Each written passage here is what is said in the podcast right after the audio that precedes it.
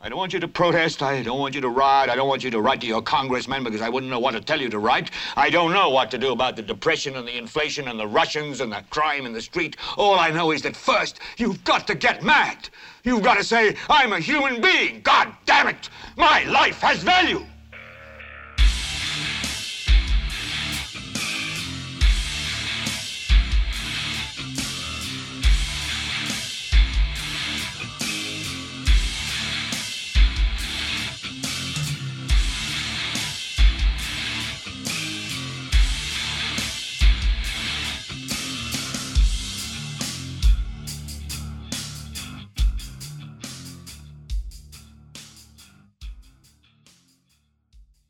Esto es Gelbete para Leviatán Podcast. Yo soy Carlos Rodríguez Duzán. Conmigo nuevamente está Diana Rodríguez Duzán. ¿Qué me dice, ma? ¿Cómo está? Todo bien. ma, aquí, este, bueno, para la mayoría de gente que nos está escuchando y que tiene tiempillo de escucharme solo a mí, esta vara como que está cambiando, porque ya me cansé de ser como un artista solista de black metal que graba sus cosas en un, en el basement de la abuela. y que solamente distribuye las varas por cassette. Ahora ya estoy pasando a banda de black metal con otro cholo, en este caso otra chola, que sí, sí, ma, yo le entro también. Entonces vamos ampliando la jugada. Entonces la idea es que de ahora en adelante vamos a estar los dos hablando de diferentes varas, así que, como siempre, si tienen alguna recomendación de algún tema o algo por el estilo, y para eso están todas las varas de comentarios en redes sociales o en YouTube para recomendarnos algún tema. Eh, bueno, esta semana queríamos, bueno, cada uno escogió un tema. Yo quería hablar del el 11 de septiembre, Estados Unidos, no el de Chile, eh, porque acaba de pasar, ¿verdad? ¿Y de qué quería hablar usted hoy, man? Bueno, yo quería hablar de una de las estrellas más grandes que tenemos en la Asamblea Legislativa, Eric Rodríguez Esteles. estelar. Es estelar el hombre. El más fino, el más fino. Eh, mm. Ahora me entramos a los detalles, porque sí, o sea, donde usted me dijo el nombre, yo, yo lo he visto, o sea, y el escuchar al MA hablar, el MA yo no sé por qué a mí me recuerda a profesor de matemáticas sustituto, que no tiene la manera de entender que él ya tiene más de 40 años y que no es cool, pero que cree que él tiene la razón en cualquier tema, que él ha descubierto la razón del mundo porque está hecho mierda, entonces él lo va a expresar porque es necesaria su voz, entonces hay como un cierto resentimiento y violencia en su tono de voz. Total, mucha violencia, mucha violencia sobre todo. Sí, sí, el, el o sea, necesita clases serias de, de control, de anger management. pero es que si era pupilo de Juan Diego Castro, ¿verdad? Eh, digo yo. Es que Juan Diego es otra fichita, Mike. Este, bueno, y, eh, como les digo, quería hablar del 11 de septiembre porque este, fue muy importante, no solamente, digamos, porque literalmente cambió el mundo, el rumbo que llevaba hasta ese momento, em, sino que creo, por lo menos a mí, yo siento que muchos de los que estábamos en la U en esa época, pollitos, pollitos recién entrados a la U, este, cómo cambió nuestra visión del mundo en ese instante. Entonces, yo digo, no es una, no es un viaje exploratorio por lo que pasó, no, porque para eso, y yo no sé si usted ha visto esos documentales de cuatro, cinco, seis horas que hay en YouTube, este sobre por qué 9-11 fue un, un inside, job. o sea, mae. Sí. Y yo me acuerdo que en su época, cuando esa hora salió, cuando pasó 9-11, todavía existía Google Video. Este, y Google Video, digamos, era la competencia de YouTube en la época. Y más, y era que había esa cantidad de... Así fue que descubrí yo a Alex Jones, digamos. Escuchando... Qué, bendición. qué bendición descubrir a Alex Jones. para que vea, para que vea Pandoriana. Esa fue la única forma. el que, bueno, en ese, y, y, por culpa, digamos, de eso también fue mi entrada, digamos, al mundo de las conspiraciones fuerte. Yo me acuerdo que había unos documentales que se llamaban Zeitgeist y uno de ellos era sobre 9-11 y, cómo, y explicaban cómo había sido como un inside job. Muy interesante. Sí, pero yo le digo, o sea, en esa época, eh, early 20s, este, el empezar a ver, digamos, eh, entrar a la U, está estudiando periodismo, estudiando comunicación, uno empieza, digamos, que a, preguntarse cosas que no se había preguntado cuando uno estaba en el cole, que no le importaba, ¿no? Uno estaba en el cole. Y llega y ocurre algo de una magnitud tan grande, digamos, yo me, a mí me afectó, digamos, por el simple hecho de que yo estaba llevando una, no me acuerdo el nombre de la clase, pero estamos hablando eh, de reportajes internacionales, de eventos históricos internacionales y cómo, cómo se reportaban guerras y cosas por el estilo. Y ocurrió esto. Yo me acuerdo que mi primer, me acuerdo perfectamente, digamos, de todos estos momentos generacionales que uno se acuerda dónde estaba. Yo me acuerdo que eso pasó en la mañana, como a las nueve de la mañana, ocho y media. Sí, estábamos en la casa. Exacto. Yo estaba durmiendo.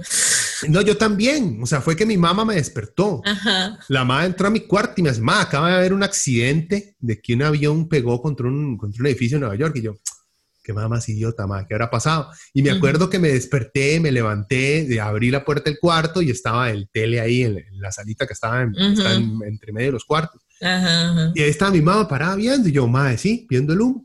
Y ma, en, viendo, viendo en vivo una de las torres gemelas ya, digamos, en fuego, cuando se ve otro avión que viene y pega y nos quedamos viendo y nos quedamos viendo entre nosotros y yo, más una repetición.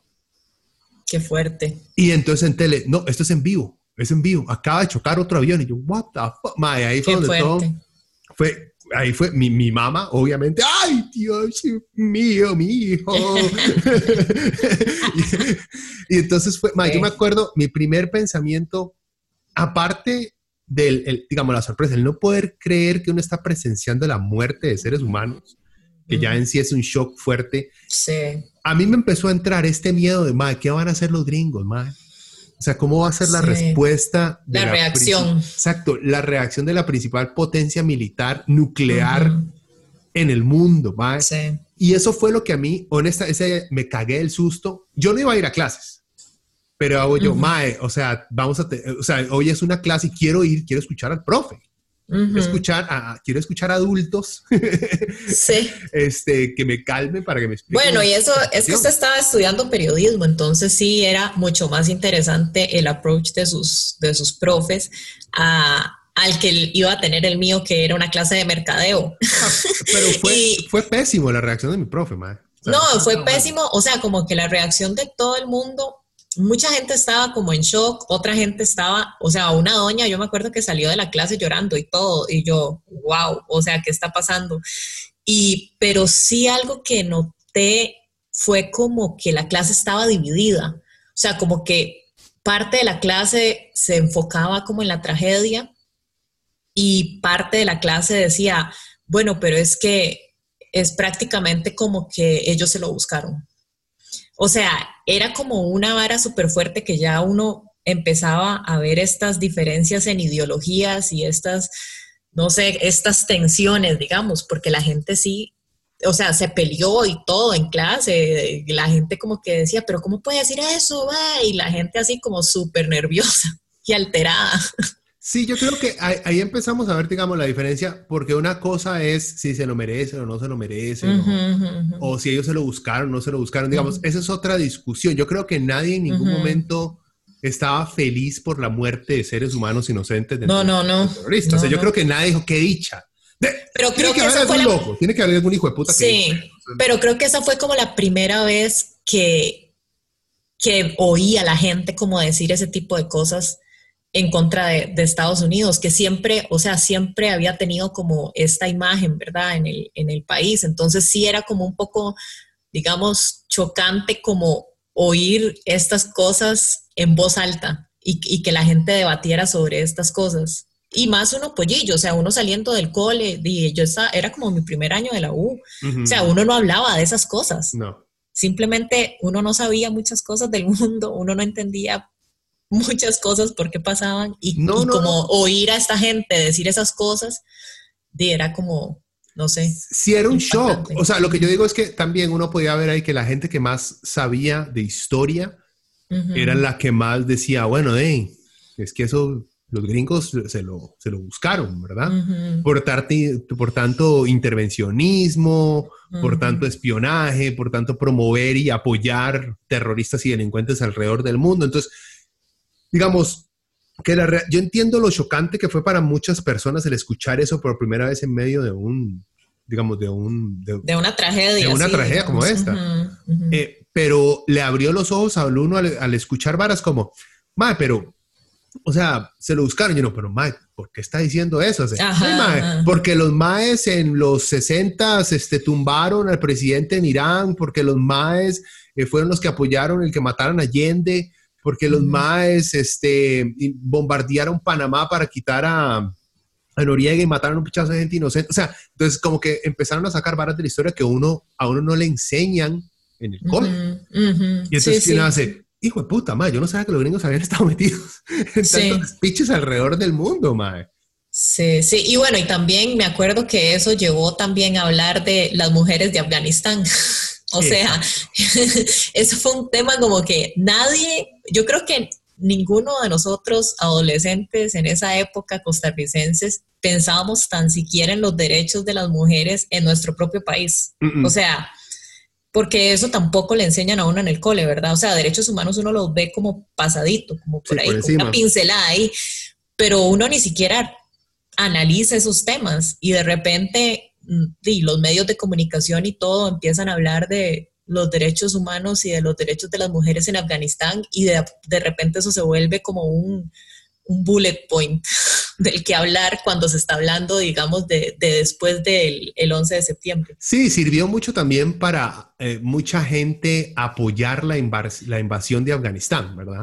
Era ese punto. Sí, para, por lo menos vamos a liberar a las mujeres oprimidas de Afganistán. Sí, sí. después de matarles a toda la familia con los bombardeos, yo no creo que estén muy felices madres que ustedes las vayan a, a secularizar porque les da la gana a ustedes. No, y en una guerra, digamos, está claro que los que más sufren son las mujeres, los niños y las poblaciones LGBTI. O sea, sí, eso es como...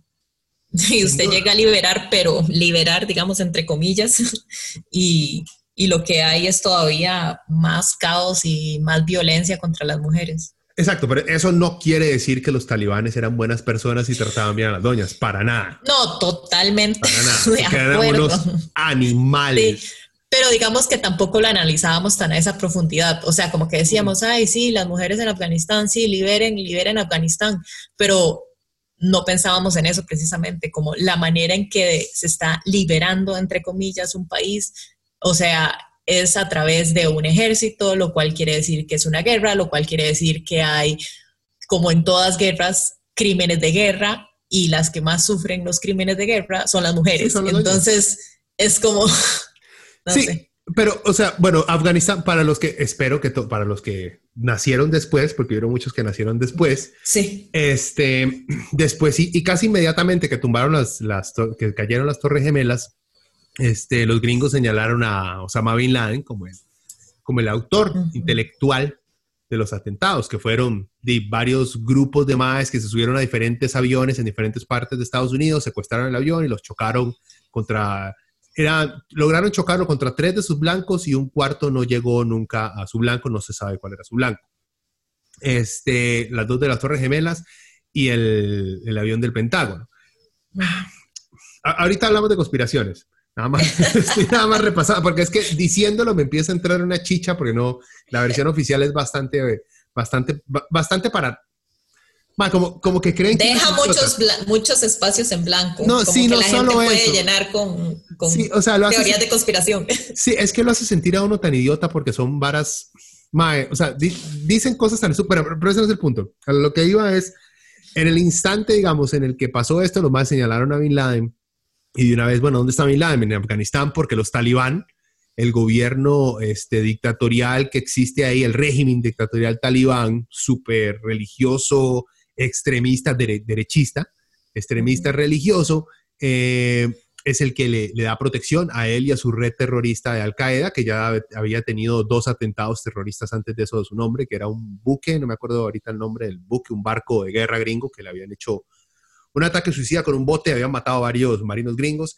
Y si no, me, si no lo estoy confundiendo, un atentado que hicieron a una embajada en Nairobi, una embajada en África, que también mató varios, varias personas. O sea, Al Qaeda ya era una agrupación terrorista conocida. Entonces todo sale muy rápido. Ahí también, nuevamente, eso nos abre, digamos, muchos sabíamos del mundo del terrorismo internacional gracias a las películas, ¿verdad? Porque los gringos se habían este, esforzado mucho en Hollywood en presentar a los árabes en los 90 como los eternos terroristas. Y más que todo también por esa, por esa influencia del conflicto israelí-palestino y cómo Hollywood este, es muy pro, tiene un lobby pro-israelí muy fuerte. Entonces las películas eran, tendían mucho a, mostrar a los árabes como locos, completamente este, fanáticos. fanáticos, terroristas. Entonces uno como que estaba acostumbrado. O sea, también que el, que el terrorista haya sido un árabe para nadie fue una gran sorpresa. ¿Ya? Digamos, fue más sorpresa, creo yo, Timothy McVeigh, que voló en un edificio del FBI años, años atrás. Fue más sorpresa saber que fue un fundamentalista religioso, derechista blanco, el que mató, puta, no sé cuántos cientos de personas en ese edificio del FBI.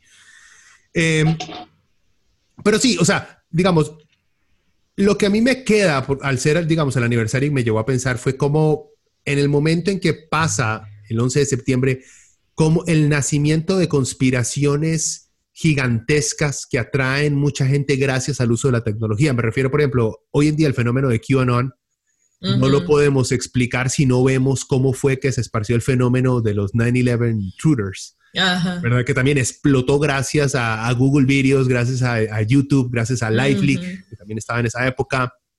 Eh, MySpace también tenía muchas, pues, estaba moviendo muchas conspiraciones. O sea, como que ahí siento yo que fue el nacimiento de las, de las conspiraciones modernas de que hay una élite que controla el mundo y que quiere esclavizarnos a todos. Porque lo que vos decís, lo de Loose Change, cae, digamos, ese documental, los más lo empezaron a hacer al principio, nació como un, creo que tengo entendido que era, iba a ser como un spoof.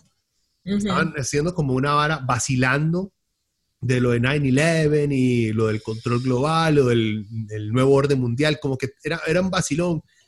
Y los cineastas empezaron a dar cuenta, los carajillos, los más empezaron a dar cuenta, más, esta vara es en serio, o sea, la gente la cree de verdad, ah, Y hay evidencia que hasta nosotros mismos nos hace dudar. Entonces crearon ese, yo creo que fue el primer documental también de cuatro horas.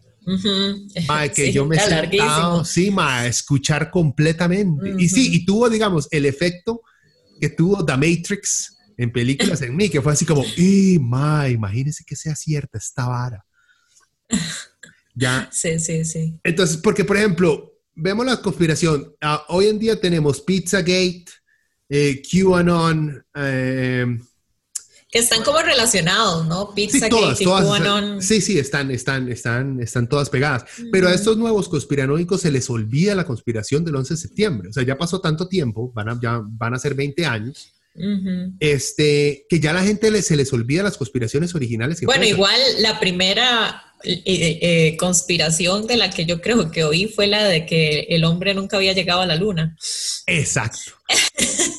y... esa no fue instantánea, digamos. Esa como que nos tomó mucho tiempo hasta para darnos cuenta que esa había existido. Digamos. Sí, sí, sí. Pero bueno, yo yo me acuerdo, yo al principio yo era un 9-11 Twitter, pero así hardcore. O sea, yo, yo era pandoriano full time. Yo creía que esa vara había sido un inside job, no doubt, no doubt, mae. Sí, sí, sin cuestionarlo. Sí, sí, o sea, full, full time. Esta vara sí, mae, esta vara, y yo no sabía que había un orden mundial, pero sí lo hay, mae, porque vea lo que hicieron estos hijos putas. Me lo creí un solo.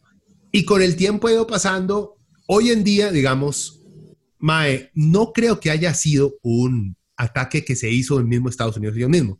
Lo más tienen un, historial, o sea, el, el, ataque del Golfo de Tompkins, que fue lo que los metió en la guerra de Vietnam, que fue un ataque fingido.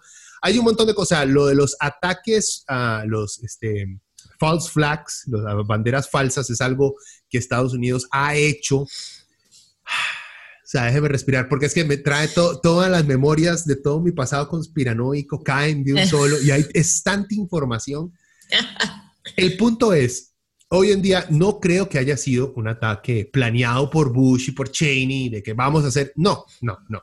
Ahí, ahí hay una mezcla, una mezcla de incompetencia y un montón de agencias con una sorpresa también de cómo, puta, nadie se esperaba que esto pasara. Pero al mismo tiempo, ciertas agencias de inteligencia sí creo que tuvieron no participación directa, sino que dejaron que las varas pasaran.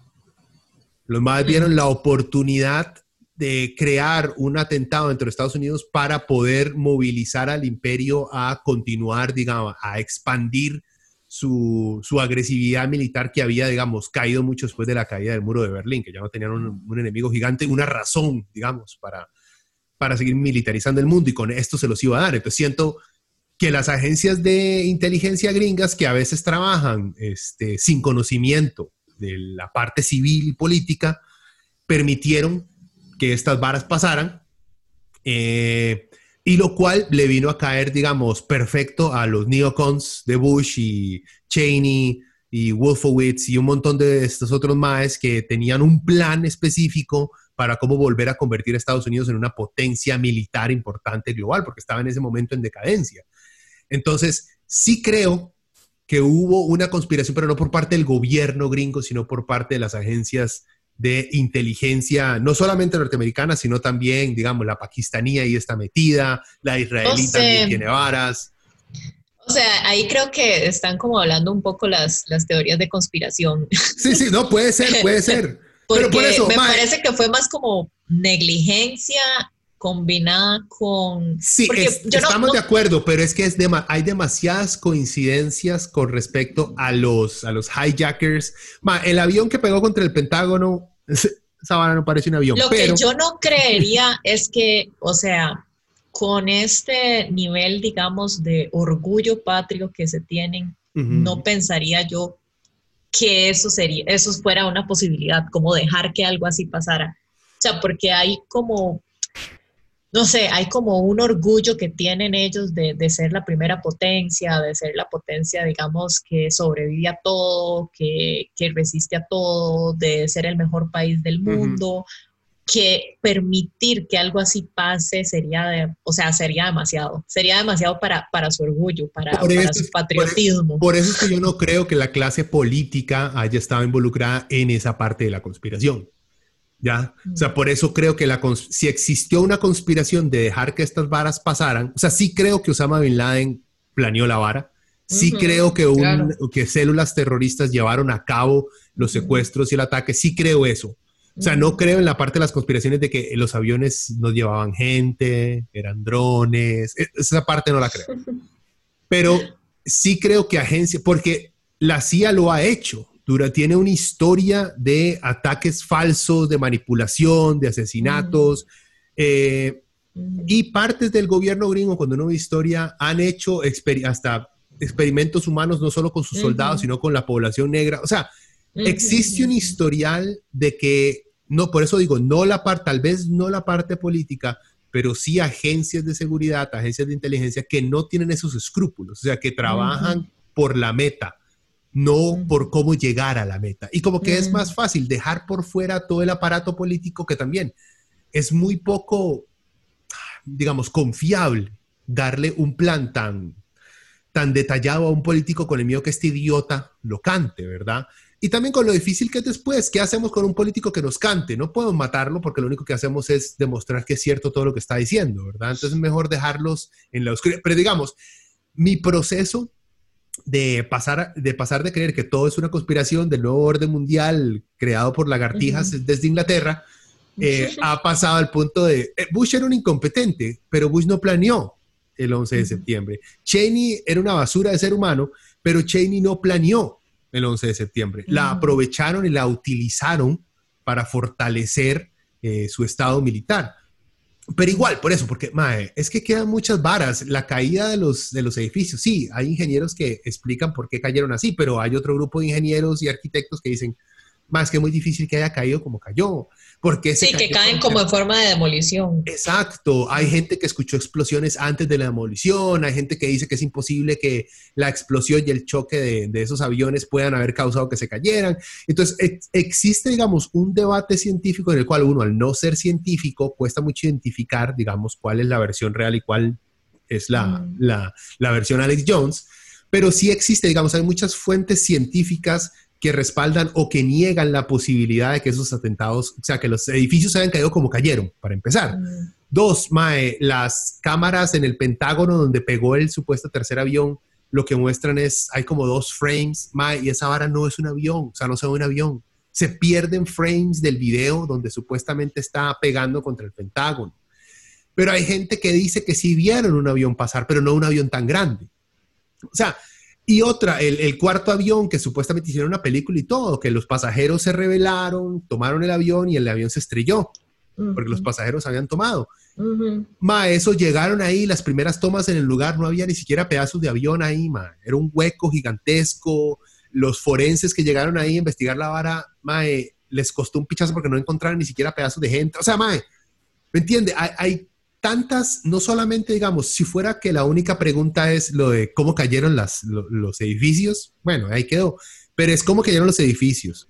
Eh, ¿Cómo fue que entraron a Estados Unidos los, los secuestradores? ¿Cómo fue que los MAES se entrenaron? ¿Cómo fue que había un watchlist que los maes sabían que, sabían que estaban planeando algo raro y no hicieron nada? Eh, las tomas en el Pentágono que son inconclusas, que haya pegado en un lugar en el Pentágono que estaba, digamos, destinado, reenforzado para aguantar ataques de bombas y misiles y no sé qué varas, que se hayan perdido, digamos, que eh, una oficina de la CIA estaba dentro del edificio que no eran las Torres Gemelas, pero el tercer edificio que cayó ese día, habían oficinas de la CIA que también fueron demolidas y no se sabe por qué se cayó ese tercer edificio. ¿Me entiende? Hay tantas dudas en tantas varas de toda la historia que uno hace, es obvio que lo que está contando, lo que, lo que contó la comisión este, que investigó el, el 11 de septiembre en Estados Unidos, no está diciendo toda la verdad porque tal vez no la saben.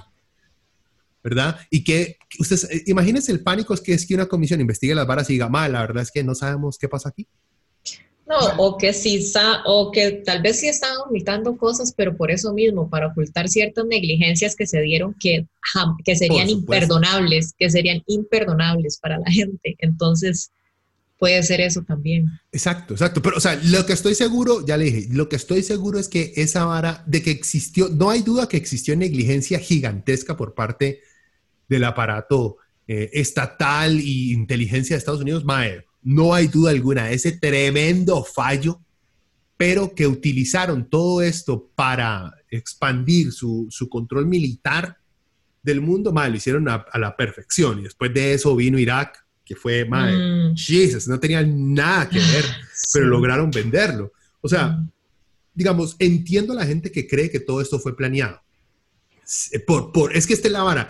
Yo el único pleito que tengo con los 9-11 truthers de hoy en día es cuando dicen que Bush y Cheney sabían y ellos lo planearon. Man, no, no. O sea, Bush no tiene la capacidad intelectual como para poder manejar un caso eh, tan grande y tan complicado. A lo mejor Cheney sí, pero igual, es, es, una especulación sin ningún tipo de prueba que lo deja a uno más bien siendo como un idiota. es mejor concentrarse en los hechos que no se pueden explicar. ¿Ya? Y entonces, me recordó, me trajo toda, no nostalgia, pero me recordó el ver ahora todas las conspiraciones de los anti-vaxxers, de, de, que la pandemia es una vara de control global. Ma, es lo mismo que se decía con 9-11, digamos. Sí, lo que pasa es que ahora hay todavía más puentes de fake news que lo que había antes. O sea, antes uno podía encontrar, sí, digamos, este documental Zeitgeist, uno que otro por ahí perdido. Pero ahora cada una de esas personas que cree en teorías de conspiración hace su propio video entonces, un network, Exacto. Entonces, ya cuando uno entra y busca sobre esas teorías de conspiración en las redes, ya eso es como, o sea, hay demasiada información. Entonces, eso les reafirma a ellos que es cierto, porque hay demasiadas fuentes de información que lo están diciendo. Claro, no analizan cuáles son esas fuentes de información, ¿verdad? Pero, pero ya es, es todavía más peligroso porque ya todo el mundo está metido en no solo en distribuir el contenido, sino en crear contenido. Exacto. No, y un fenómeno, digamos, que hasta ahora yo me empiezo a percatar, y sí me acuerdo, o sea, en el momento en que yo empecé a, investigar sobre conspiraciones, a meterme en el 11 de septiembre y enloquecer por todo tipo de conspiraciones, me acuerdo que eventualmente uno empieza, uno empieza por el 11 de septiembre, entonces luego sigue eh, Chile, lo que pasó con entre Pinochet y, y, Allende, eh, en, Irán, que fue lo que pasó con Mossadegh. Entonces uno empieza, digamos, con las de verdad primero, con las que sí se, se verificó que ocurrieron. Y entonces luego empezaba uno a irse, digamos, por, por, este, por esos caminos, porque uno se iba topando cosas interesantes, ¿verdad? como los Rothschilds son los que crearon el comunismo. Y uno, ¿what? Bueno, estaba buscando tal conspiración, escuchemos esta otra. Entonces uno empezaba, es que sí, los Rothschilds fueron los que crearon el comunismo y los banqueros que le dieron plata a los bolcheviques y no sé qué, no, what the fuck. Y entonces, y ese lo lleva, sí, es que los banqueros son los que controlan el mundo porque son lagartijas y no sé qué, ah, ok, veamos este. Y uno sigue, cuando usted se da cuenta, llega eventualmente al, al video conspiranoico que dice, los nazis eran buenos Vea, eventualmente, sí, mae, o sea, lo que yo me he dado cuenta con, con el tiempo es que esta vara de conspiraciones, digamos, en redes sociales, es un tubo que va directo al corazón de la derecha extremista y radical.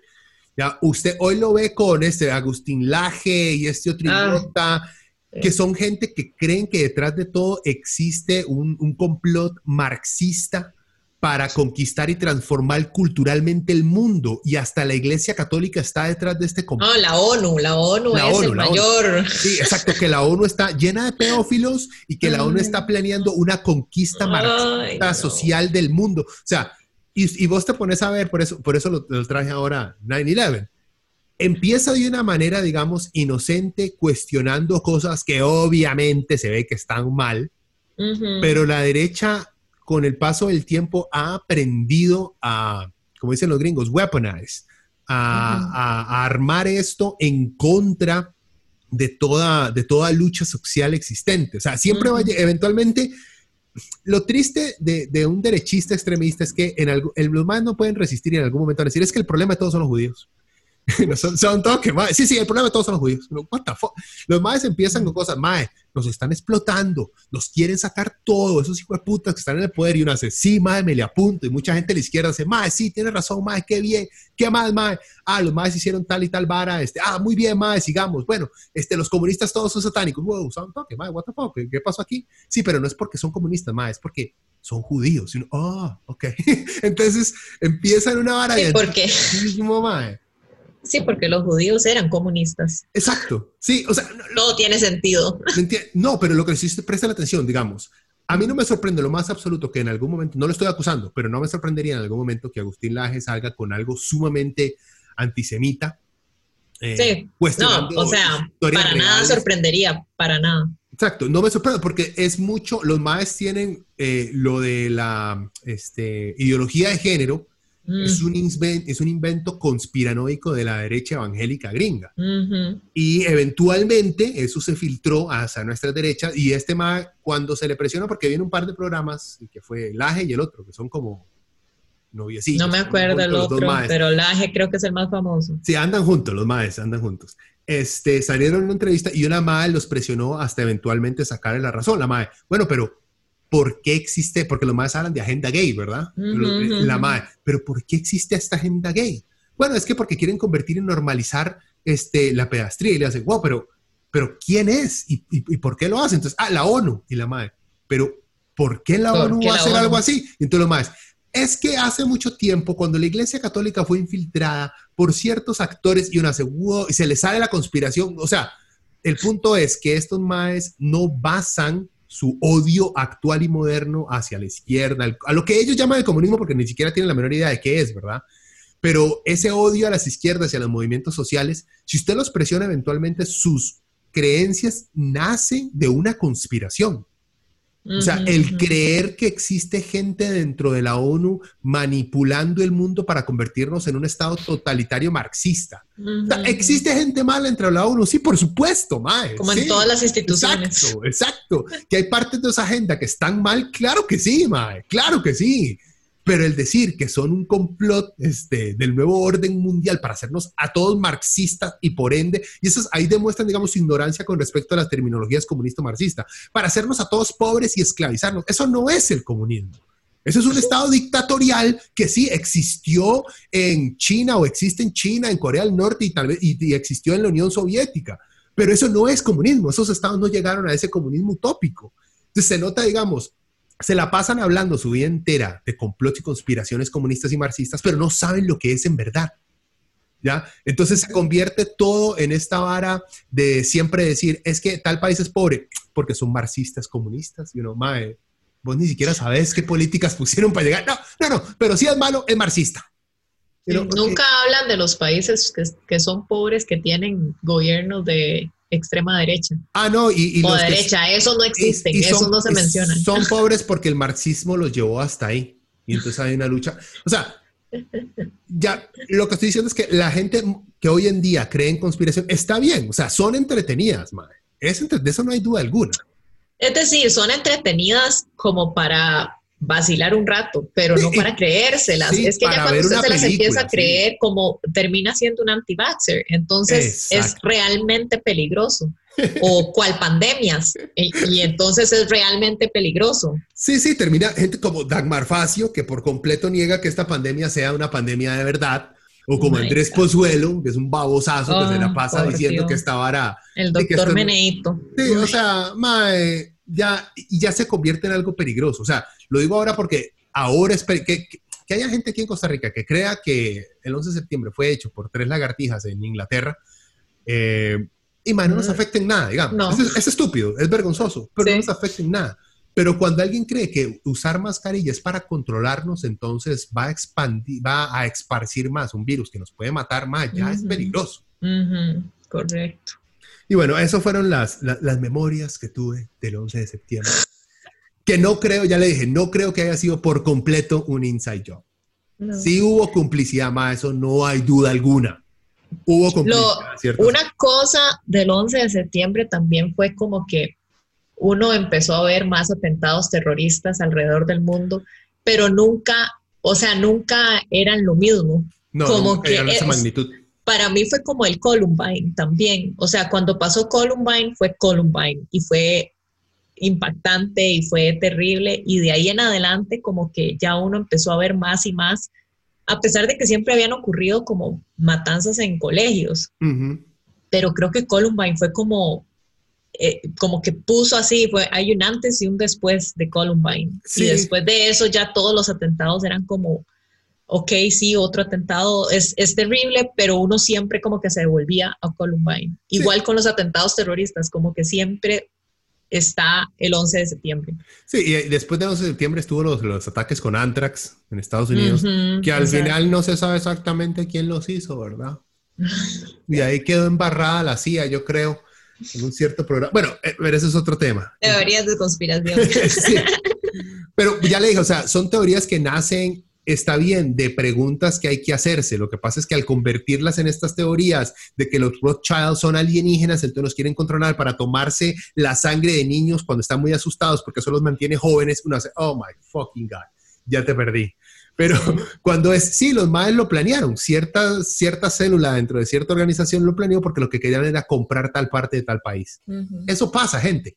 O sea, esas barras pasan, esas barras son reales. No se ocupan alienígenas ni este, rituales satánicos. Para que la gente sea mala, no se ocupan rituales satánicos. No. no, y otra cosa que estaba pensando también del 11 de septiembre y el antes y después y eso, fue como que los que vivimos el antes del 11 de septiembre nos acordábamos de ciertas maneras de cómo uno viajaba. Tal vez, o sea, los, los que tuvimos alguna oportunidad como de viajar antes del 11 de septiembre. Después del 11 de septiembre, viajar era otra experiencia absolutamente diferente. Sí, más, antes no había que quitarse los zapatos, gente. O sea, ¿qué? Antes uno podía llevar un corta uñas en la cartera. Exacto, usted puede dejar con una botella de agua, más. Exacto. Eran cosas y ya ahora es como, o sea, obvio, ya todo el mundo sabe, usted tiene que quitar los zapatos, o si no se tiene que quitar los zapatos porque ya tienen como todos estos bares que lo ven a usted chingo y todo, entonces ya no importa lo de los zapatos. O sea, como que no sé, todo eso cambió y sí, la gente que nació en el 2000, ¿verdad? No tienen idea, ellos nacieron y llegaron ya a un mundo, digamos, tenían un año cuando pasó el 11 de septiembre. Entonces, más que están en la U ahorita, o ya están Exacto, o sea, que esos más no, no, no conocieron un antes y un después. Entonces, yo creo que nuestra generación se vio marcada, bueno, primero, creo que antes fue Columbine, ¿verdad? Que el 11 de septiembre. Creo que sí, fue antesito. Sí, fue antes. Entonces creo que también como que nuestra generación fue marcada por hechos muy violentos.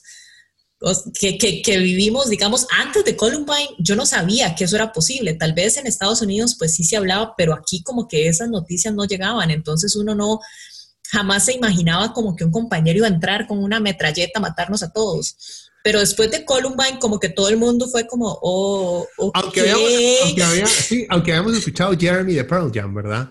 Sí, y los que leímos la letra decimos, y man, que hardcore, man. Sí, o sea, como que uno hace que hardcore, pero Jeremy es más como que el maestro se suicida delante de la clase. Entonces, eh, todavía, obvio, es que hardcore porque el maestro lleva un arma al, al, a la escuela o, al colegio y, y, se suicida. pero es más como el tema del suicidio ahí, es que esto es como matar a sus compañeros, o sea, a mí sí me dio como una paranoia terrible, o sea, era como, uno tiene que ser bueno con todo el mundo, porque si no, no sé, eh, eh, solo recordando eso, ¿verdad? Que, que vivimos, o sea, nuestra adolescencia fue, estuvo muy marcada por hechos muy violentos. Sí, o sea, ya le dije, el, nosotros no vivimos experimentamos los, que los años 50 de la Guerra Fría cuando la gente decía, Mae, si Estados Unidos y Rusia se van a la guerra, se acabó el mundo, porque los dos se van a tirar bomba nuclear y se acabó esta mierda. No sentimos, pero Mae, creo que esa etapa después del 11 de septiembre es lo más parecido. Por uno, porque uno no sabía, y después, años después de eso están los atentados en Madrid, los atentados en Londres, varios atentados. Igual podríamos sentarnos a discutir si fueron de verdad, o sea, llevados a cabo por células musulmanas, o bueno, más conspiraciones. Pero, o sea, vivimos en un mundo en el cual sabíamos que en lugares públicos ya no estábamos seguros. O sea, le teníamos miedo a que nos asaltaran y que nos violaran como siempre. Pero ahora le teníamos miedo al MAE callado en clase, del cual nos habíamos burlado un par de veces. Entonces ahora, después del 11 de septiembre, le llevamos un chocolatillo a ese MAE, el MAE más raro de la clase. ma, acuérdese que yo le traje chocolate, MAE. sí, Sí, sí, o sea, también lo pienso porque como que las generaciones más rocas que nosotros, o los llamados boomers, este, como que tienden a decirnos que somos una generación de cristal, que somos una generación muy sensible, que ta, ta, ta, pero di, mae, ¿cómo no quiere que seamos sensibles? ¿Cómo no quiere que tenga, estemos tan, digamos, sensibles a la violencia si vivimos también es que también con la tecnología usted lo vuelve a vivir y lo vuelve a vivir y lo revive y lo vive amplificado mil veces, o sea, entonces... Como el, que... el, récord, histórico lo hace permanente. Sí. Antes ellos se les olvidaban imágenes del tanque matando a alguien en Corea. Ahora correcto. E, es que ahora, digamos, usted busca los videos del 11 de septiembre y busca los videos de la gente tirándose del edificio. o sea, es, era lo más importante, era eso. es que esas imágenes son o sea, realmente traumáticas. Entonces, como que, ay, es que son una generación de cristal y susceptible a todo y no sé qué, y uno hace mae. Y no es mejor, no es mejor realmente que seamos sensibles ante tanta violencia. O sea, que realmente, no sé, la violencia que vimos nos sensibilizó más y no más bien nos hizo como ustedes, insensibles ante todo, y que todo es una burla y que todo, o sea, no sé, ya, voy a eh, atacar a los boomers y no quiero. Sí, sí, ya, lo último, o sea, eh, lo, de los boomers es cierto, el, mundo que tenemos es por culpa de la generación, de los boomers. El mundo que heredamos es por culpa de los más. Ahora, de los próximos 5 o 10 años, la, ya es ya es el mundo de los X, Generation X y Generation X, de los millennials. ya, ya es hora de que empecemos a reconocer que ya ellos lo cagaron, sí, sí, sí, ellos hicieron bien el planeta. ¿Qué estaba haciendo usted? Porque ya, ya, estamos quedando sin excusas de echarle la culpa. Los boomers ya están muriendo todos. Ahora está en nuestras manos, ahora ya es culpa nuestra. Lo que pasa es que siguen en el poder, o sea, no. Exacto, no muerto Digamos, los boomers están en el poder, no es. Eh, las, las generaciones nuevas apenas están como, digamos, entrenándose para ya tomar el poder. no todos podemos ser un, un, bukele. sí, no, todos somos un bukele. un este jefe de Estado millennial que se toma selfie en la ONU. Ah, sí, Mientras da el discurso. Mientras da un discurso idiota de por qué no hacen mejor la llamada por Zoom en vez de tener que ir ahí. Eso fue su crítica a la ONU. Dios, ay, qué estúpido. O sea, ay, no, no, bueno, no, búsqueles otro tema. Este, pero sí. Este, no sé si ya nos pasamos de la. Sí, no, no, ya pasemos. entrémosle a, a Don Eric, que nos está esperando ahí en la esquina, ya puteado porque no hemos hablado de él. Y porque es un boomer también. Sí, porque es un boomer. Sí, el más tiene 50 años, según, tengo entendido. bueno, don Eric Rodríguez Esteles. Sí, cuéntanos. Eh, ¿Quién es el MAE? Lo conocimos porque el MAE este, fue elegido como diputado, era el primero en la lista de diputados por Alajuela. Em, por el PIN, por el Partido Integración Nacional. Sí, sí, sí. De, el famosísimo JDS. este tipo, eh, digamos que nos, nos reveló quién era desde el principio. JS, el mae que dice que él no le pegó a la mamá. Nada más para que se acuerden. Bueno, yo no sé si usted lo sigue en redes a JDC. Él dice que él no le pegó a la mamá, gente. Ok. Nada más para aclarar. Y para aclarar, él no le pegó a la mamá. Ok. Nada más hay que aclarar eso. Este, el mae tiene unas fotos rarísimas en redes. Hay una foto de Juan Diego Castro como con una escoba que yo hago, ¿qué? ¿Qué, le pasa a doctor Chapatín? O sea, el mae es demasiado raro. Bueno, la cosa es que este mae, antes de empezar ya digamos, a, las funciones como diputado, el MAE dice, salió del partido, o sea, se hizo independiente. Eric, Salió, Sí. Entonces ya empezando por ahí, ¿verdad? Él estaba agarrado con la gente de su partido y se hizo independiente porque él estaba más afín a Juan Diego Castro. Juan Diego Castro también como que se había separado del partido, entonces se llevó a su pupilo. Y este MAE tiene, digamos, yo creo que todo el mundo como es que escucha cada rato el nombre de este tipo, pero porque el MAE es un mae violento, tiene un discurso sumamente, digamos, este, controversial. Em, este tipo eh, está denunciado por acoso laboral por una de sus de las personas que trabajan para su despacho y recientemente estuvo en las noticias precisamente porque esta mujer em, lo denunció a él no solo de acoso laboral, sino que denunció a otra persona de su despacho de acoso sexual. Y Eric Rodríguez Steller está diciendo que no, que él no sabe nada, que a él no le dijeron nada, que eso había pasado y que prácticamente defendiendo, digamos, al tipo que la acosó sexualmente.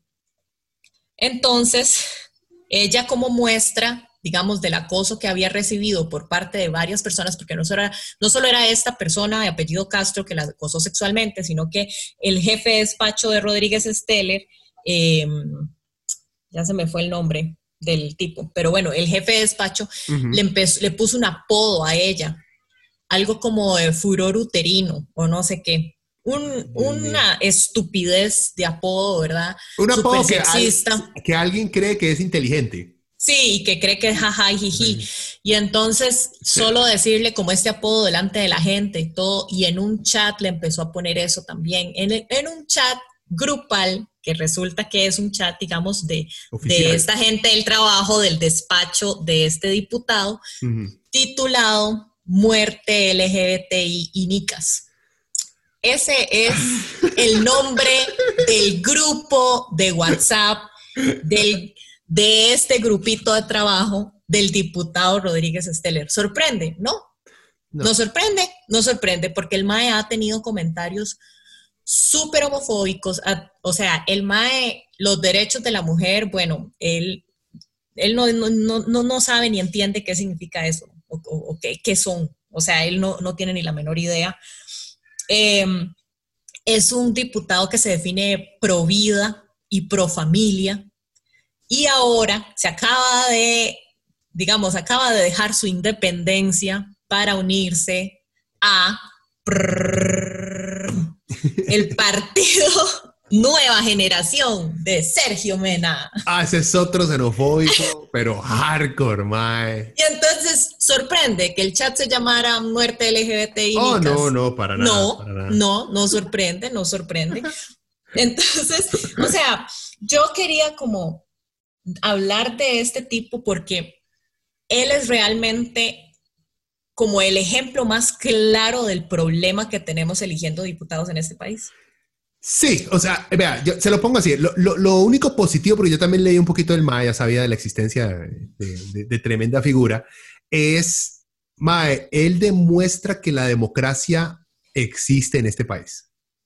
Cualquier pendejo puede ser diputado en este país. totalmente. Los que hablan paja de que en este país no hay, no hay democracia, no hay libertad, vea, es, vea a Eric Rodríguez Teller. Ahí está. La presencia. Esto es una dictadura. Esto es una dictadura. Exacto. No, no, no. Él, él, es una, él es la viva representación de que en este país no hay prueba de IQ para poder tener una escala en el poder este, legislativo en este país. Cualquier pendejo lo puede ser. Y él lo demuestra. De eso no hay duda alguna. Ah, pero él es abogado y economista. Ah, no. uy, mae, usted, es que usted, uy, mae, usted no ha visto. Yo, yo, yo, me escuché un par de programas del mae con, con grupitos de apoyo de estos derechistas que se hacen sus grupos de apoyo para hablar entre ellos, porque dice, es que nadie nos da pelota, entonces necesitamos abrir espacios de comunicación entre no hay Porque esto es una dictadura y no nos dejan hablar. Exacto, y ellos no se han dado cuenta que es que nadie los invita o les pregunta por su opinión porque son unos idiotas. Y habría que sentarse a decirle, no, ma, así no es, no, ma, así no es. O sea, no, no tiene, vea, para dejarla seguir, nada más recordar a la gente un par de hits de este Mae, eh, un par de varas populares. Uno, él fue el Mae que durante los bloqueos que estuvieron de, creo que fue de la huelga de maestros, creo que fue en esa, no me acuerdo en cuál huelga, pero creo que fue en esa, hubieron muchos bloqueos. Entonces este Mae en la asamblea llegó y dijo, Jay, yo entiendo a los traileros, este, yo también estaría ahí obstinado y pensaría en tirarles el camión encima a esa gente. o sea, ma, es un diputado, o sea, es que uno no dice eso en público. Uno, digamos, yo diría algo así estúpido en frente suyo o de mis compas para hacerlo reírse, ¿me entiende? Pero yo no diría eso en frente de mi, de mi jefe, en frente de gente que no conozco, porque hago, madre, no quiero que tomen una mal, o sea, una, una mala idea de mí. Pero bueno, e, él dijo esa estupidez. Eh, bueno, el MAE quiere vender Fanal, quiere vender el INS, quiere vender el BCR, quiere deshacer Habdeba, porque es derechista a, la, a chapado la vieja escuela de derechista este, cristiano que cree en Dios, que hay que venderlo absolutamente todo, que la empresa privada lo mejor que hay, que el problema en este país y en el mundo son los marxistas.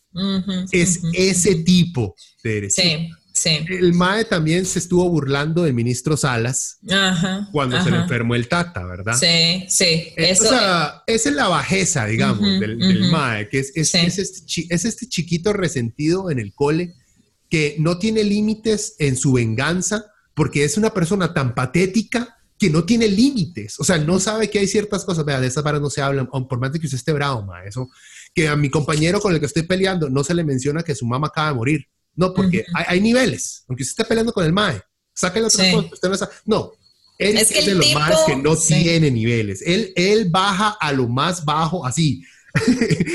él no es solo de tirarse al barro a pedir el barro, sino que sacar la caca que está ahí para tirárselo a usted. chancho Y hay algo que, que, que, dijo usted que, digamos, es cierto. O sea, Eric Rodríguez es como lo peor, digamos, que, que podemos tener, de lo peor que podemos tener en la Asamblea, pero demuestra que vivimos en una democracia porque él representa a un cierto sector de la población que piensa como él, que actúa como él, que dice las cosas que él dice. Es que, digamos, eso que él dijo del ministro Salas, que, ay, que a Superman Salas se le enfermó el papá, que ni al papá puede cuidar, eso que él dijo lo dijeron 80 mil veces. Peor, mucha gente en redes sociales cuando salió la noticia. Uno se metía, es que Facebook es una letrina, digamos. O sea, Facebook es una letrina. Twitter es puro veneno, pero Facebook es una letrina. Y cuando uno se mete a ver los comentarios de la gente de esta noticia del papá del, del ministro Salas, la gente dice, ojalá se le muera, ojalá se muera él también. O sea, la gente le desea la muerte, le, es, son bajezas lo que uno lee. Entonces uno vuelve a ver a Eric Rodríguez Esteles y dice, di no, o sea, el MA está representando a una parte de la población. Sí, sí, él tiene quien vote por él, digamos. Sí, totalmente. Y, y, y vea qué peligroso que es eso, porque es un tipo que los derechos, él no sabe absolutamente nada de derechos humanos, él no conoce lo que son los derechos humanos. Y vuelvo, vuelvo y repito, diría mi mamá, vuelvo y repito. O sea, es tan, tan importante que a nosotros, desde carajillos, a usted lo eduquen con un enfoque de derechos humanos para que usted entienda las estupideces que puede decir, o sea, y los de, o sea, como que este MAE, por ejemplo, el día, el Día de la Mujer, el 8 de marzo, el MAE public, hizo una publicación compartiendo una foto que había sido de una marcha en Chile de, una, eh, de un grupo feminista que estaba protestando y de ellas como hicieron como un performance y al final del performance orinaron en la acera de, no sé, de un edificio gubernamental en Chile. Digo, los maes orinan en la calle todo el tiempo, pero that's another... Ay, ¿qué importa? Hay gente que cree que, hay gente que, cree que el arte es en ciertas veces. Sí, sí, sí. Y entonces el mae pone eso, el Día de la Mujer, y dice como, así es, esas son las, las protestas pacíficas de las feministas, no sé qué. Digo, yo no veo nada violento con que las maes estén orinando en la calle, pero él pone una foto que no es de aquí, nada más para incendiar las redes sociales y digamos, el Día de la Mujer. Es como, me valen tres hectáreas de berenjena que sea el Día de la Mujer, yo voy a publicar esto. Sí, y que la gente, o sea, es que no puedo yo. no, vea, es que el más, el más de los que cree que existe lo de la ideología de género, él cree que es una realidad. O sea, el más es, uno de estos seguidores de, los argentinos estos que andan por el mundo. Del AGE, sí, sí, del, libro de la, negro de la nueva izquierda. Sí, que está, que por cierto, ma, está lleno de errores históricos que hasta dan vergüenza, pero en fin. Ya usted lo leyó, mae. No, pero han leído, digamos, cuando los maes se ponen a leer pasajes de su libro. Ah hablando de varas del Che, de no sé qué varas que uno hace. Escucha, yo no he llegado a tanto, no puedo. Uno averigua y, no, pero es que los maes son propagandísticos. Vea, se lo pongo así, es que el, el problema con maes como Steller es, digamos, él cree en todo un grupo de cosas que está relacionado con derechos humanos. Él entiende, el problema es que él entiende derechos humanos como izquierda, porque solamente ha visto a la izquierda defendiendo y peleando por esos derechos. Por eso pero es que qué peligroso, o sea, qué peligroso, muy peligroso, muy peligroso. que Cuando la derecha esté sirviendo para esto, o sea, para, para la derecha siempre ha, siempre ha servido para esto. Es que este, la, la vara es que la derecha lo único que ha logrado hacer es intentó, digamos, en los 90 intentó engañar a mucha gente en que eran hips y modernos y nuevos. Esos son los neoliberales. Mucha gente se fue polla, pero la derecha vieja siempre ha sido la derecha que odia a los gays, que odia los derechos de las mujeres, que odia a los extranjeros. Sí, sí, conservador por, o sea, por, por un hecho ser conservador es estar en contra de, los demás. Sí, siempre han sido eso. Lo único que viene a hacer Eric es, digamos, es la resurgencia de esa derecha que no tiene representación en este momento. Igual el PNG, que son MAE. MAE, ese MAE, o sea, el MAE del PNG, el MAE no solamente es un babosazo, pero también es otro que no tiene la... El MAE ni siquiera ha leído la definición de derechos humanos. Es también otro de los MAEs que cree que la ONU tiene un plan para aplayarnos a todos. Que uno hace, es que... o sea... Sí, son desesperantes. Y otra cosa, bueno, otra cosa, otra anécdota de, de Steller, como para sacarle todo su currículum. este... Yo no sé si usted se acuerda de un pleito que hubo en la asamblea también con un diputado Gurson que le pegó a, a, su, a uno de los asesores también del PLN porque el asesor había puesto que había, les había dicho hijo de putas en el chat. A todos, a todos los. A, todos, a, todos, sí, porque estaban, ajá, a todos los que habían firmado para retrasar la, la, vara del matrimonio igualitario. Y ni, los, entonces, ni los llamó, sino que hizo una mención como uno folclóricamente hace, ma, estos hijos de putas no dejan. Sí, es que no puede ser que, que, sean tan hijo de putas de no dejar esa. O sea, eso fue lo que hizo. Y Gurson fue como el energúmeno que es, energúmeno homofóbico que es y fue y le partió la cara a Giancarlo Casasola. Pero ese es, eso es miedo a su sexualidad. Sí, totalmente. O sea, es pánico a, su propia sexualidad, porque cuando se llega a la violencia contra alguien gay por una pendejada, ¿sí? O sea, yo explico, yo me puedo pelear con un mae gay porque el mae, no sé, me empujó, o digamos, es un ser humano, yo me puedo agarrar pichazos con un mae gay porque, por X razón, mae.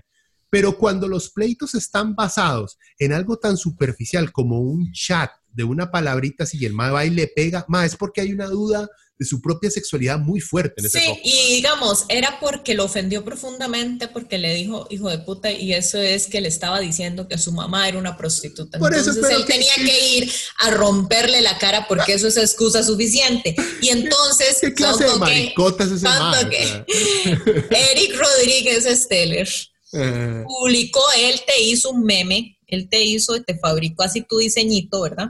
Muy bonito, con la cara de Giancarlo Casasola, diciendo algo así como que eh, le, le, puede decir hijo de putas a los diputados, pero no le pueden eh, tocar la carita. No, no.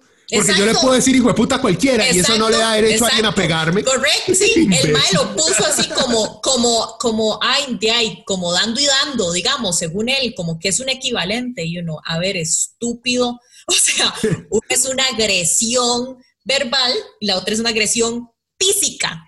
Física. Y la otra ni siquiera es una agresión verbal porque el mae puso HPTS. o sea. Sí, no, no, no. ¿qué, qué, qué es esto? Y digamos, eso es otra mierda. ¿Cómo es posible? ¿Cómo es posible que usted tenga, digamos, estas, estas estrellas como Gurson y Steller ahí metidos? Por menos hicieron renunciar a Epsi Campbell, ¿verdad? Por menos. Ah, sí, claro. Por menos, por menos se fue Epsi Campbell de, como canciller, por mucho menos que esto. Y estos, estos energúmenos siguen ahí. No, pero ellos, no, eh, ellos no, van a renunciar. ¿Usted cree que es, Steller es, esta es la posición más alta que el MAD con su intelecto puede llegar? Y digamos, a Steller nunca no se ha sentido más Poder. Steller no siente responsabilidad con absolutamente nadie, porque también al ser independiente, ¿quién le va a exigir nada? O sea, pero digamos, toda Liberación Nacional bien pudo haberle exigido a Gurson, Mae, se tiene que ir, no vamos a tolerar la violencia. Ah, no, ahí sigue. No, eso, eso, era, eso era causal de eso. ¿En, cuál empresa? Empresa, tanto que les gusta la empresa privada. La empresa privada, Yo voy y agarro a pichazo, suma a otra oficina porque digo que en un chat puso algo que no me gustó. ¿Usted cree que yo sigo en ese trabajo? No. Jamás. No, gente. Jamás. Pero ahí sigue, ya le dije. Ay, pero ahí no aplica, ahí no aplica, ahí no, aplican las reglas de la empresa privada. El viejillo tiene problemas serios con su sexualidad. Es así de simple este, este curso. Y me da lástima porque no estoy diciendo que, él sea gay, no, no estoy diciendo eso. Estoy diciendo que tiene problemas con su sexualidad. ¿Quién sabe qué puto trauma tenga el mae? ¿Verdad? Este, pero se nota al, llegar a esta vara. Y, y Eric es de estos maes que se siente muy hombrecito cuando alguien más hace algo rudo.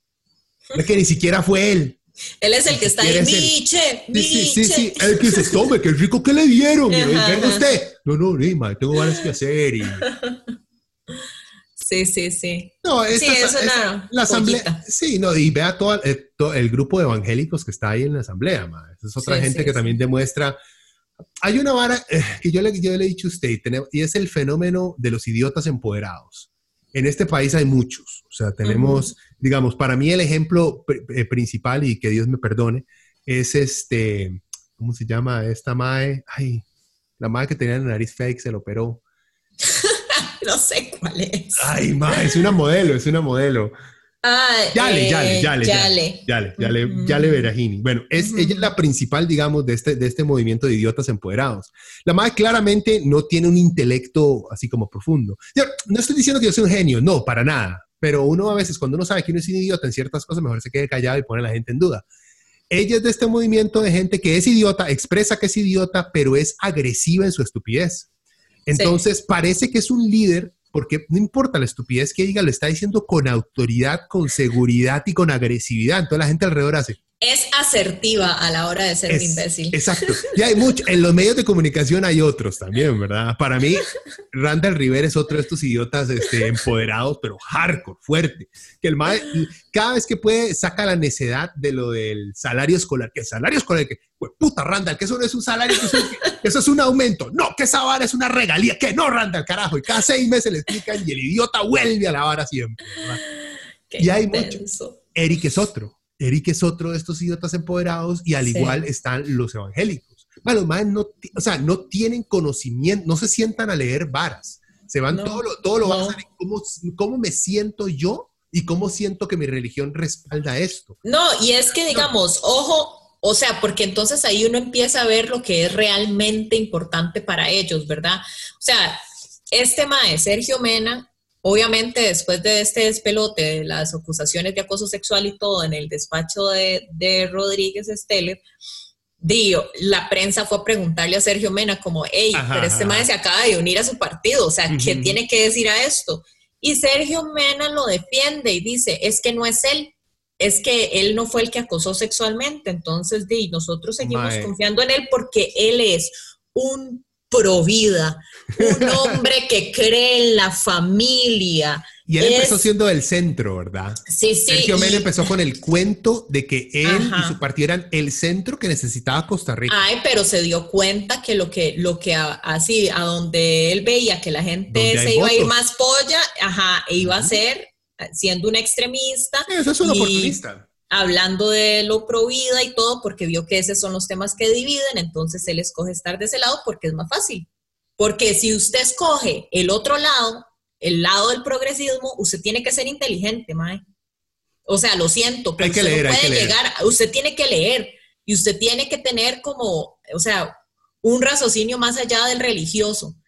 Pero escogió el lado fácil, di, lo siento, pero está apelando a la gente que es fanática religiosa, a la gente que se deja llevar simple y sencillamente por temas de religión y, temas de sexualidad. Suena feo, pero políticamente este país tiene más, siento yo, no más, pero sí reacciona de una manera no tan negativa a alguien. Digamos, ya llegó, Costa Rica ya llegó al punto en que un tico le acepta a usted más que uno diga, ojo de puta nica, a que uno diga, ojo de puta playo.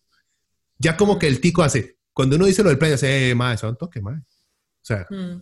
ahí, o sea, mm. son compas nuestros, madre, manda huevo. Lo del nica todavía hace, ah, pues puta nica no, no, la xenofobia todavía sigue siendo tremenda. O sea, ¿cómo es que usted lo dejan? O sea, descubre que usted tiene un chat y su chat se llama así, muerte LGBT y nicas, y usted simplemente es como... es como o sea, si dicha, yo creo que ahí está Paola Vega y, Villalta sí están haciendo como el polvero, obviamente, para el polvazal ahí, para ver si, oh, Paola. si algo se hace. a mí me encanta ella, pero no la puedo escuchar, madre, no puedo. No puedo, pero me encantan sus ideas, me encanta todo o lo sea, sí, y ellos son los únicos dos como que realmente se, ven enojados de este tipo de cosas, porque el mm. resto se ven como con unas agüitas tibias ahí. No, por ahí está Mae, soy la soy la rosa. Ay, bolio. Bueno, soy, la, soy la, soy la, soy la ahí, este, en una intervención en la asamblea, no me acuerdo por qué exactamente, pero le sacó, prácticamente le dijo a, Eric que era un borracho, y que llegaba borracho a trabajar. Bueno, por lo menos. etílicas, como ya había dicho Villalta hace un par de años en la liberación. bueno, por lo menos, sí, yo creo que ella se sienta detrás de él en la asamblea y siempre que él está hablando, ella hace unas caras como de no puede ser posible que este tipo esté aquí. Sí, ma, es que imagínense tener a alguien así en el brete, madre. O sea, uno, alguien así no dura en un empleo. O sea, uno no dura porque uno hace, señor, ¿cómo va a tener yo este pedazo de anormal enfrente mío trabajando diciendo estas estupideces todos los días, joven? Usted me tiene que Jamás. o sea, esas cosas solo se ven en la, en la asamblea, digamos, solo se permiten en la asamblea. porque se permiten en el sector público, lamentablemente. Porque hay idiotas de estos que se defienden, cuando a mí me escogieron, a mí nadie me puede despedir pero usted allá en el mercado que tanto quiere, como el que quiere vender un montón de cosas, a usted no le aguantan esta mierda. No. No se la aguanta. Jamás. Y es otro, otro, o sea, es otro de los derechistas que solo decir que este es un gobierno pachavista, Por e, que, este es un gobierno eh, eh, que tiene afinidades con Maduro, sí, que, ay Dios, o sea, como que uno no sabe por dónde empezar con tanto. Bueno, está este mae, está Dolanescu también, que el mae de la... Ah, sí. Que cuando, que cuando la niña Garrido salió, bueno, buenas tardes, hoy estamos trabajando. Cuando la madre salió con su pañueleta y el mae con la bandera de Colombia, con la bandera de... De Venezuela, y que por qué tenía la bandera de Venezuela y de Cuba al frente. Ay, no, pero ¿por qué la gente es tan ridícula, por Dios? O sea... estos maes hacen las leyes de este país. Esos maes. Y ese, o sea, ahí es como cuando, como que uno realmente se da cuenta y sí, cualquiera puede ser diputado, a cualquiera que tenga buenos conectes también, porque de ahí usted también necesita estar conectado como para llegar ahí. Conectes y lo suficientemente bombeta. Sí. O no tenerle, no tenerle miedo a pelarse el culo. Yo tengo esas, esas fantasías, no fantasías, esas pesadillas de pánico de que me hacen una pregunta y yo hago, man, empiezo a contestar y todo el mundo se muere la risa porque se da cuenta que soy un idiota que no sé lo que estoy hablando. A mí me da ansiedad. Ah, eso me, da ansiedad, me da ansiedad. como decir algo y después, uy, pucha, tal vez metí las patas. Eh, qué idiota que soy. qué, vergüenza que la gente sepa que soy un idiota. Sí, pero digamos, esta gente es como... No, no, el idiota, el idiota empoderado nunca se da cuenta. El idiota empoderado le echa la culpa a los demás. Es culpa de los demás. Porque o no me entendieron bien o yo soy tan inteligente que nadie entiende mi supremacía porque todo es culpa de los nicas y los judíos. o sea, eventualmente termina en eso. Sí. Pero sí, otra, otra, otra estrellita de la asamblea. Una estrella de la, de la asamblea que creo que es en este momento la que más está brillando. O sea, porque de ahí hay varias, pero, pero este, este tipo tiene un, un currículum, se está armando un currículum, ¿verdad? Muy, muy bueno. Y me imagino que él este, va a ser también como una de las estrellitas para las próximas elecciones, que va a estar ahí como dándole, quién sabe si se va a quedar, por, por cuánto tiempo se va a quedar en nueva generación, ¿verdad? No, no va a durar nada. Este, porque tal vez se va para el que tenga más posibilidades de la extrema derecha. Nueva Generación es un partido basura creado por este gordillo que está buscando a ver, porque él era del centro cuando salió Luis Guillermo Solís. Entonces vio que el país estaba como en el centro y como que todos los del centro iban a votar por Luisgui. Entonces él se tiró por ese lado, pero no le quería hacer la más fea a la izquierda porque estaba Villalta y Villalta también estaba pegando. Entonces él como que trataba de ser simpático. Es un oportunista. Es un oportunista, como dice Pepillo. Usted siempre ha sido un oportunista y siempre lo será. El más es un oportunista. Mena es un oportunista y obviamente ahí, o sea, Eric Steller está ahí como tanteando a ver qué, qué agarra de ahí, pero pero probablemente se va a mover a, cualquier partido que vaya a hacerle la contra al PAC en, las siguientes elecciones. No creo que pase, él, no es de los... Hasta puede llegar al PUS, diría yo. Eh, me sorprende, a mí me sorprende más bien que no esté en el PUS. Yo creo que por la única razón por la cual no está en el PUS es porque él necesita que su partido sea abiertamente eh, xenofóbico. Si no lo es, o es xenofóbico. no, y él, él, quiere, él quiere también brillar y en el PUSC hay otras estrellas que lo pueden opacar. Sí, no, no, el PUSC no va a permitir. O sea, el, el, PUSC es de derecha, pero el PUSC todavía no es tan obvio de odiamos a los nicas, sino wow, wow, wow, mob, tranquilo, mae, dígalo de otra manera, no lo diga así. No, Eric ocupa que le digas, mae, sí, aquí también odiamos a los nicas. Sí, sí, como su chatcito, digamos. Él ocupa como gente para ese chatcito. Mae, si tienen un chat de trabajo así entre ellos, o sea, en la asamblea, que todo el mundo se puede dar cuenta, es porque no les importa, mae. O sea, ¿cómo van a llegar? O sea, y los otros partidos saben el tipo de MAE que es. Por eso es que el MAE andaba con Juan Diego. ¿Qué partido va a aceptar este MAE? Bueno, aunque el PUS aceptó a todos los libertarios. ¿Quién sabe, MAE? sí, es, esas como cosas de la política que uno hace. ¡Qué asco! o sea, sí, sí. esas alianzas ahí que uno ve y hace. No, no, vieras que, que como que, como que los principios los principios y la moral no existen cuando se hacen alianzas. Ah, no, no, para nada, por eso, es, por eso es política. Aunque sirve mucho, o sea, pero mm. ese, es otro tema. Quería, ya, para ir cerrando, nada más, quería recomendarles, eh, creo que se lo recomendé este, creo que lo yo, escuchar el debate que tuvo este economista del Frente Amplio, Sofía Guillén, que la pusieron a, hablar con Daniel Zucker, o Zucker, o Zucker. el este, venezolano. Es venezolano, ¿verdad que sí? Sí, creo que sí. Ok, bueno. Eh, derechista a, la a morir. Eh, los ponen a, hablar sobre la crisis económica actual y lo de la venta de activos y todo esto. Y los que han podido ver a Sofía, que tiene una vara maravillosa, esta madre, que la madre le explica a usted las cosas. de las economistas que le dice, es que esto es A porque es B, entonces es C. Y usted entiende sin terminologías complejas, sin pasar hablando del porcentaje del PIB y que lo que tiene que pagar anualmente, tasas de interés, nada, o sea, la madre le explica a usted economía porque es economista, pero también la madre sabe enseñar. Entonces tiene un debate con su que, o sea, no va a poner, no lo deja por el suelo, es bastante amable la conversación que tienen. Sí, ellos como que siempre los ponen a debatir a ellos dos, entonces como que ya están acostumbrados. Exacto, no, no, no hay una... No, no, son cordiales entre ellos. la gente que empieza a ver el, debate y empieza a poner un montón de comentarios. Sí, no, y a decirle como por qué grita, por qué ella tiene que gritar y como, o sea, nunca la gente, ¿verdad? No, no eh, Daniel Zucker, o no sé cómo se dice su, Dani, Dani, Dani, Dani, Ajá, eh, pero la gente que está viendo el chat sí como que empieza a sacar, ay, pero ¿por qué esa niña tiene que gritar? Esa chiquita, no sé qué, es como, ¿verdad? Como siempre bajándole el piso, menospreciándola. Ella, tiene, el, digamos, el problema dentro de nuestra sociedad que tiene Sofía es que es mujer, es joven y es bonita. Ajá, sí, sí. O sea, si fuera, si fuera mujer y joven, pero fea, salvaría algo en los ojos de mucho de mucho derechista. Porque Yo creo que con solo que, sea, o sea, con solo que sea joven, ya, eh, ya, o sea, ahí tiene una desventaja para la gente. O sea, es joven, ¿qué sabe ella? ¿Qué sabe esa chiquita? No sabe la, nada. La, la, o sea, suena, suena, suena todo, todo weird. Pero digamos, el que alguien sea atractivo para cierta generación, digamos, para que una mujer sea atractiva, le suma puntos, según ellos, de idiotez. Sí, sí, porque las mujeres no pueden ser bonitas y, e inteligentes, eso no, no, se puede. Acuérdese, hay mucho, y mucho, y, mucho boomer piensa de esa manera. Entonces, digamos, si tiene razón usted, solamente ser mujer y ser joven ya la tiene en contra, pero usted le suma, el que, bueno, por lo menos para mí, no sé, suena muy raro, pero para mí la, madre, la madre es bonitilla, entonces eso le suma más puntos de más chicha también.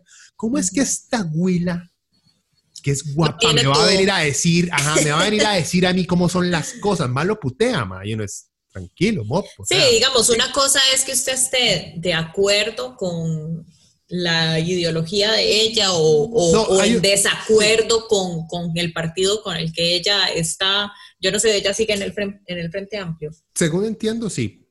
O sea, como que una cosa es que usted esté en desacuerdo, pero digamos, ponga comentarios con respecto a lo que ella está diciendo no haga comentarios que como menospreciándola por su juventud o por su sexo, o sea, es como... No, y la madre sacó, digamos, sacó un punto que yo no había considerado o que yo no sabía antes. Yo estoy en contra de la venta de activos del Estado porque sí, que eventualmente hay que vender ciertas varas, sí, eventualmente, pero porque sí, porque estamos en crisis, empezar a vender cosas que nos da plata.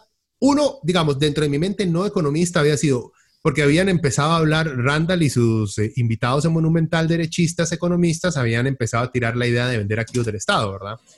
Entonces, una de las cosas que me había llegado era que los más querían vender este, buenas empresas nacionales, empresas del Estado muy buenas, que, o sea, que estaban estables, que no tenían pérdida ni nada, esas las querían vender porque se les iban a dar más plata a la hora de venderlas. Y yo lo único que me preguntaba, y que Sofía vino a reiterarme que no soy tan estúpido, es bueno, nos da plata ahorita, ahorita pagamos deuda con eso, pero dentro de 10 años vamos a perder toda la plata que esa empresa nos está dando anualmente. o sea, es dispararnos en el pie porque estamos a largo plazo vendiendo lo que nos da la plata. Una idiotez. Eso es uno. Y dos, la madre sacó otra cosa que el otro madre no tuvo ninguna respuesta y ahí tuvo como que conceder. Bueno, yo no estoy diciendo que hay que venderlas, pero es algo que tiene que estar en la mesa. Fue cuando ella les sacó, mae, este, eh, el INSI, eh, Habdeba y el BCR, entonces empezó a sacar todas las empresas que quieren vender, toda esta gente tiene ciertos porcentajes de sus ganancias que por ley se las tienen que dar a la caja. se las tienen que dar al régimen. Sí, eso me pareció muy interesante. Yo no... Usted las vende y la empresa privada ya no va a tener que dar eso. Entonces nos vamos a joder en este montón de cosas a largo plazo. Y uno hace, mira, qué inteligente, yo no sabía eso. Ve, y entonces por eso escúchenla, ella tiene otras varas ahí también en clases universitarias que creo que he visto que ha, grabado videos. La madre debatiendo con sus con estudiantes libertarios, suena irónico, de la UCR, eh, que le hacen preguntas de mercado y la madre contesta, pero es que está en la vara. Uno la nota a ella que le explica a la gente, pero ella no pelea con usted, sino que le va a explicar. Ya, y digamos, eso es lo que me gusta, que si ella alza la voz, pero no creo que es porque está gritando. Uno, ella habla así, y dos, porque si, como no tiene un micrófono, ella le está hablando a la compu, entonces como que siente que tiene, porque eso nos pasa mucho, es que gritar para que el microfonito de la cámara lo agarre. Por eso usted también la ve que se Como mi mamá cuando llama a larga distancia, que tiene que hablar más duro porque la persona está allá en Colombia, está muy lejos. Exacto. Entonces, no, nada más recomendarles eso, que le den un, porque ya está, creo que El Faro, ahí en YouTube busquen El Faro, ahí salen, tienen videos de ella, de, Sofía en este debate. muy, o sea, es muy ameno, le abre uno los ojos. Este, bueno, ya para cerrar, esa era mi, recomendación de algo que ver y qué hacer. Eh, ah, bueno, lo último, eh, quería nada más recomendar una banda francesa que me encontré porque estoy en el proceso de eh, producir eh, un podcast sobre la nueva ola de heavy metal británico. Entonces voy por los 80, o sea, pura música de spandex y big ass hair. Y me topé una banda francesa, Warning, eh, de heavy metal. Del, sacó un disco llamado también Warning en el 81. Más buenísimo, en francés, suena vaciloncísimo, pero muy, muy bueno si le quieren dar chequeo a algo de heavy metal viejo de muy, muy no, no muy famoso porque en esa época Iron Maiden estaba saliendo. Eh, bueno, no le había dicho nada de esto, madre, entonces la agarré gorriada. No sé si tiene algo que recomendar de qué leer, ver o escuchar. Para ver o leer. Sí, lo que sea. Em, bueno, uno de mis libros favoritos en los últimos, en el último año en realidad, de los libros que he leído, es un libro que se llama Americana, de una escritora de Kenia, creo que es de Kenia, eh, Chimamanda Ngozo Adichie. Sí, a perro, es una feminista. Eh, no digas. Ella tiene, tiene unas, unas, unas, unos TED Talks muy buenos. Em, sobre, uno creo que se llama el, el peligro de la, la, de una historia, de solo contar una historia, digamos. Em, y es como de eso, de que todas las historias son de héroes y heroínas blancas. Entonces es muy interesante. Pero el libro, el libro es sobre eh, su, o sea, es como la vida de una mujer keniana que se, se va a vivir a Estados Unidos, a sacar una carrera a Estados Unidos y como estos contrastes culturales que hay. Pero está, es bastante interesante y habla mucho sobre cómo es percibido, digamos, el racismo en Estados Unidos y, su, y su encuentro con el racismo en Estados Unidos. Entonces, también es interesante ahora que está todo esto de Black Lives Matter. Ok, ok. Bueno, ya saben, ahí hay algo que escuchar y algo que, algo que leer y algo que ver. bueno, madre, nos hablamos la otra semana entonces. Bueno, un placer. Pura vida. Chao. Ok, chao.